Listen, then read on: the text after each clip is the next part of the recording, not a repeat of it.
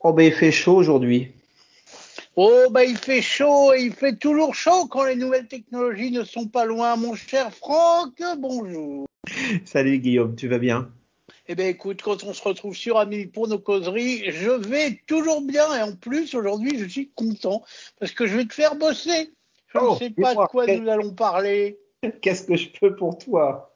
Eh ben tu peux nous proposer une causerie. Tiens, allez hop. Moi, je fais la flemme. Bon, de quoi on va causer? Fois cau- ah, ben, dans, dans, les, dans les nouvelles de la semaine, il y en a une que je trouve fort intéressante. Euh, Est-ce que tu connais un... Comment appeler ça? Est-ce que tu connais un, un bidule qui s'appelle Arduino? Ça te dit quelque chose, ça? Pas du tout, mais j'aime bien non. Ah, ben non, mais là, là, on va pouvoir parler des heures, on va pouvoir parler.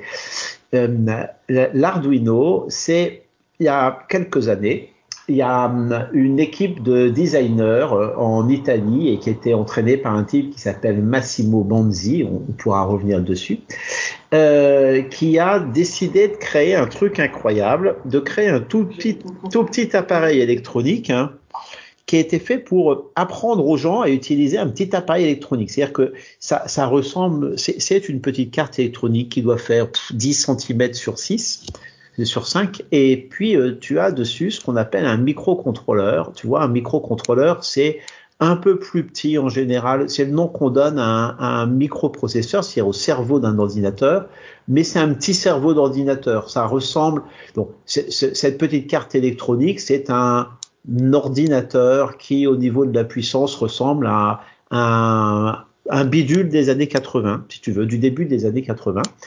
Euh, et ça a été fait pour initier les gens à l'électronique et à la programmation. C'est-à-dire que ça coûte vraiment pas cher, ça doit coûter, je sais pas, 5 euros ou quelque chose comme ça.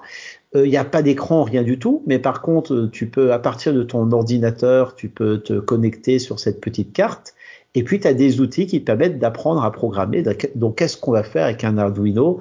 Ben, Tu vas apprendre à, euh, je sais pas, allumer, éteindre des lumières, euh, afficher des trucs sur un écran, euh, faire des calculs, quoi. Plein, plein de trucs. C'est-à-dire que tu vas pouvoir faire ça avec, tu vas pouvoir faire des opérations très, très basiques. Mais ce qui est surtout intéressant, c'est que l'objet consomme très peu d'énergie, il est petit, puis il en existe des versions qui sont vraiment très très petites. Il en existe des, euh, par la suite ont été faites des versions de plus en plus petites ou de plus en plus puissantes, mais les plus petites, elles sont grandes comme un ongle. Donc tu vas pouvoir t'amuser, euh, par exemple, à mettre ça. Il y a des types qui ont mis ça dans des vêtements pour faire des, des vêtements. euh, euh, Il y, a, y, a y a un couturier qui s'appelle Chalayan, par exemple, qui a fait des vêtements incroyables, qui sont des vêtements qui bougent euh, en fonction de ce qu'on fait. Tu vois, le vêtement, c'est un peu comme un robot transformer, mais c'est tout le vêtement qui vient. Je me souviens d'un truc incroyable qu'il avait fait. Euh, euh, ça date d'une bonne dizaine d'années, ça, avec euh, une robe, une robe qui se, qui à un moment se dissimulait complètement dans le chapeau de la femme qui l'a porté. C'était magnifique. Mais, mais ça va être utilisé euh, pour contrôler des machines, ça va être utilisé euh, pour euh, fabriquer des jouets. Il y a plein de gens qui ont fait des trucs comme ça. C'est-à-dire que l'idée de Bonzi et de ses petits camarades, c'était de faire quelque chose, un bidule électronique utilisable par un enfant de 10 ans pour un budget absolument dérisoire et qui permettait aux gens de d'inventer des trucs. Et ça a un succès fou, je sais pas combien il en a eu de produits, mais il y en a eu, je pense, des dizaines de millions de produits, aussi bien pour des raisons éducatives que pour bricoler chez soi. Mais il y a plein de gens qui ont utilisé ça pour des, sur, sur des, sur des systèmes, euh, pour, pour piloter des machines. Par exemple, il y a des, ça a été très utilisé pour faire des imprimantes 3D, ça a été très utilisé pour faire des, des trucs domotique, quoi. Et, c'est assez génial. Donc, qu'est-ce qui m'amène à, parler de ça aujourd'hui? Euh, C'est que, c'est que, eh ben, euh, récemment, ils ont cherché chez, euh, chez, chez Arduino à lever des fonds pour pour arriver à se développer encore plus. hein. Et puis les gens qui ont frappé à la porte, eh ben, ce sont des gens comme Renesas. Donc je sais pas si Renesas c'est un des plus gros producteurs de micro de- d'électronique et de microprocesseurs et, de systèmes digitaux au monde, euh, ou des gens comme ARM, hein, dont on a déjà parlé. ARM, c'est cette fameuse boîte à l'origine anglaise qui a, qui a conçu euh, des, à l'origine des tout petits microprocesseurs, mais qui sont aujourd'hui ceux qui sont la base de l'architecture de tout ce qui tourne quasiment dans nos téléphones portables. Bref, on se, on se rend compte que, que j'ose pas dire un vague designer parce qu'en vrai, Banzi, c'est un, c'est un type que c'est un, je pense que c'est vraiment un génie de la fin du XXe siècle. Mais en tout cas, que quelqu'un qui est arrivé sous l'angle du, du, du, bricolage, du comment rendre l'électronique et, et cette informatique-là accessible au plus grand nombre, mais quelqu'un qui est parti l'éducation du désir de, de partager la capacité de faire, euh, finalement arrive à teinter l'industrie puisque ce sont les gros industriels qui se mettent à investir dedans. Et donc je trouve ça complètement incroyable. On, est dans un monde qui, qui s'est révolutionné de temps en temps certaines de ces pratiques puisque pendant des années ça a été les gros industriels qui euh, qui étaient euh, qui étaient aux, aux commandes qui, et, qui décidaient de ce qui se faisait. Et puis on se rend compte qu'une initiative comme celle d'Arduino permet de repartir d'un truc très basique, de redonner le pouvoir à des nouvelles formes de création et que, in fine, ce sont des gros industriels qui, qui eux, viennent se s'acoquiner avec ça et, et, et, voir comment ça peut venir enrichir euh, leur propre business. Et ça peut leur servir, à, par exemple, à mettre dans une cafetière ou dans un lave-linge, j'imagine, comme tu me le décris? Eh bien, bien entendu, bien, bien entendu. Donc, euh, et, et, et, ça de façon, c'est-à-dire que il y a plein de gens aujourd'hui, si tu veux t'amuser à faire jouer avec un Arduino, ben tu peux acheter ça. Je te dis, ça coûte, euh, je sais pas, ça va coûter 5 euros, quelque chose comme ça, un Arduino, hein, ça coûte vraiment pas cher. Et puis tu vas trouver tout le système de développement pour programmer l'Arduino. Euh, donc il existe plusieurs systèmes, mais le plus utilisé est un système, ça ressemble beaucoup à du langage C. Euh, mais c'est un truc qui est assez facile à apprendre et, euh, et donc tu trouves tout le système qui, tout ça est complètement gratuit, qui va te permettre de programmer ton système. Euh, et, et, et, si tu veux le diffuser, eh ben c'est relativement facile à diffuser parce que tu vas pouvoir trouver des petits boîtiers dans lesquels tu vas mettre ton système et puis euh, et puis tu vas pouvoir le commercialiser. Tu sais, tu sais, il y, a, quelques il y a, quelques années, je me souviens avoir eu un, un contact avec euh, un imprimeur chez moi. Je ne sais plus si je t'ai déjà raconté cette anecdote. Chez moi en Normandie, hein, il y avait une, une, grosse imprimerie et puis euh, à cette époque-là, donc là on se situe, hein, ça nous rajeunit pas tout à fait, hein, on se situe à la fin des années 1990. Hein, euh, on commençait, euh, bon, bien sûr, les traitements de texte sur les systèmes graphiques euh, Mac, Windows, comment, quoi, étaient déjà très très diffusés. Euh, on se, se généralisait l'utilisation de formats d'échange comme PDF. Euh, et puis, mais face, face à ça, on s'est se, rendant compte qu'il y avait de plus en plus de gens qui étaient capables de faire leurs propres documents, euh, ce qui juste, ce qui précédemment, oh, une moto ce qui précédemment était l'apanage de, euh, était l'apanage de, gens qui faisaient de la photocomposition, donc des gens qui étaient soit dans des studios, soit, soit dans des imprimeries. La généralisation des ordinateurs a permis à n'importe qui euh, de faire des documents de qualité. Et donc, à la fin des années 90 ou au milieu des années 1990, hein, on pouvait se dire, ben voilà, ça, peut être intéressant d'imprimer des choses si, si tu veux faire, je sais pas, une plaquette, un document, une affiche, je ne sais pas quoi. Ça t'est facile de le faire, mais le passage au physique est quelque chose d'un peu compliqué. C'est-à-dire que imprimer vraiment ça de qualité, puis si on se reporte dans les années 1990, c'était vraiment compliqué. Et donc, je me souviens avoir pris contact avec mon imprimeur en lui disant tiens voilà il, Claude il s'appelle Claude il existe toujours.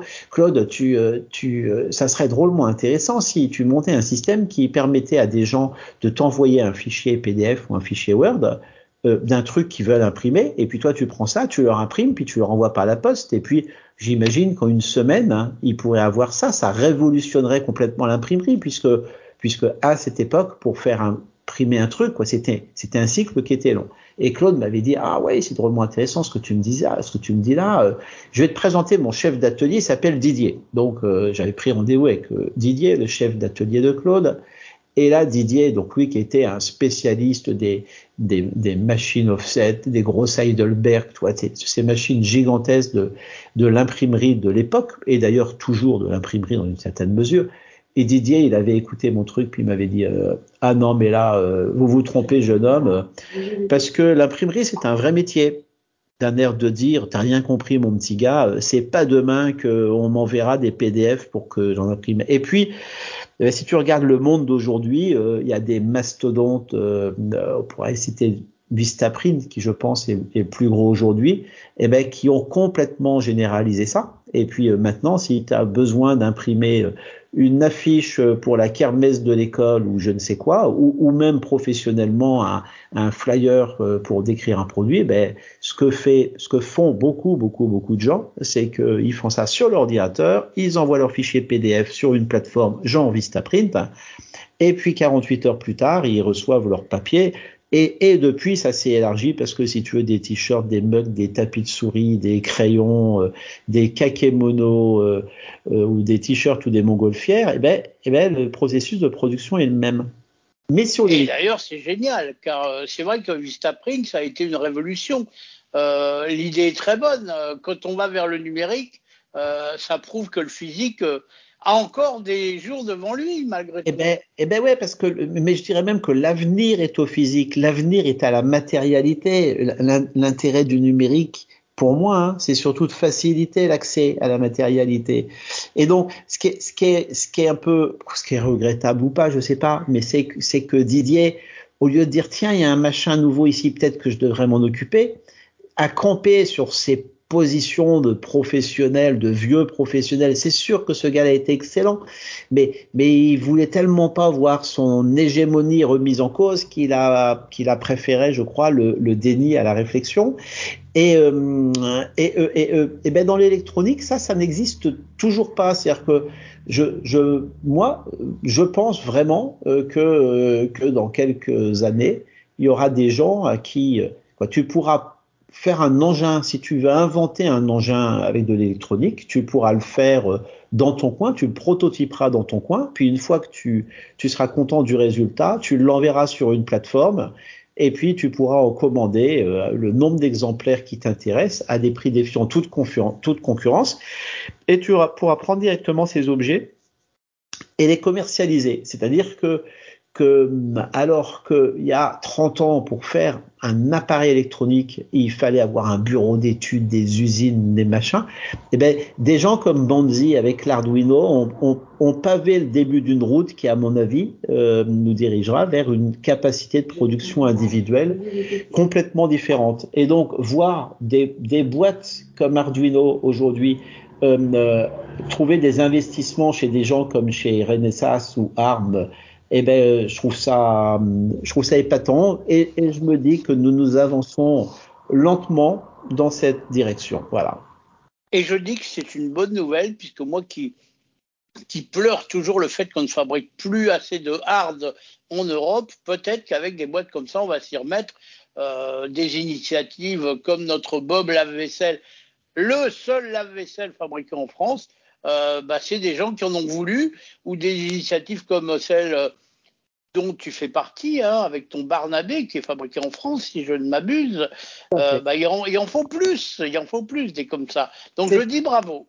C'est vrai, donc sachant qu'aujourd'hui, donc c'est intéressant parce qu'on peut dire que c'est un peu la, la valeur ajoutée du produit qu'apporte le créatif qui va dire à quoi sert un paquet de composants électroniques hein, et que, et que cette, cette création, cette créativité, elle peut s'exercer en Europe et que l'assemblage peut s'exercer en Europe, mais ne rêvons pas. Pour l'instant, euh, pour l'instant, euh, les fabricants de les fabricants de composants électroniques et en particulier de composants électroniques à forte valeur ajoutée, microprocesseurs et compagnie, ils sont ils sont pas du tout du tout en France. Hein. Euh, et euh, ils sont pas non plus en Europe. Donc même si on voit quelques quelques et ils sont très peu aux États-Unis d'ailleurs aussi. Euh, ils sont majoritairement en Chine, un peu en Corée, et puis euh, et, et, et, pour la plus grande part, quoi, pour la plus grande, le plus connu, je sais pas si tu as suivi euh, l'évolution de cette saga incroyable qui est celle de TSMC, le, le plus gros fabricant aujourd'hui, euh, celui qui fait des, des, objets à plus forte valeur ajoutée, s'appelle TSMC. Tout à fait. Le T, c'est le T de, de Taïwan, et, et, ce sont des choses qui sont tellement stratégiques aujourd'hui qu'on peut se demander si euh, la troisième ou la quatrième guerre mondiale ne commencera pas là à un endroit où les plus grands se battront pour conserver la mainmise sur ce type d'industrie. En tout cas, une fois de plus, et sujet déjà évoqué euh, ensemble, euh, on, on, peut encourager toute initiative qui pousse à ramener chez nous la production de ce type de choses, non pas pour des raisons purement dogmatiques et des cocoricots un petit peu stupides, mais, parce qu'on peut considérer que ce sont des, développements hautement stratégiques pour euh, non seulement l'économie de nos pays, mais également euh, le bien vivre de tout le monde, voire l'équilibre démocratique auquel nous sommes si attachés. Eh bien, tout à fait. Je pense que nous allons arrêter là parce que tu es Mister Chrono et tu vas me dire que notre temps est à partie, mais le sujet est passionnant et on en reparlera avec toi parce que tu en es un bon exemple avec Barnabé. Euh, et j'aimerais qu'un jour tu nous racontes comment on fabrique un objet hard aujourd'hui en France. Quel est le parcours du combattant puisque vous avez voulu le faire, toi et ton équipe, et que vous avez réussi à le faire. Hein on dit ça On dit qu'on en parle bientôt avec grand plaisir, tu penseras à faire un nœud à ton mouchoir. Eh bien, pas de problème. Je te souhaite une bonne fin de journée, de soirée. Ça dépend l'heure à laquelle vous écoutez ce podcast, finalement, ou cette émission sur Ami. Et je te dis à bientôt pour de nouvelles aventures. Salut Guillaume.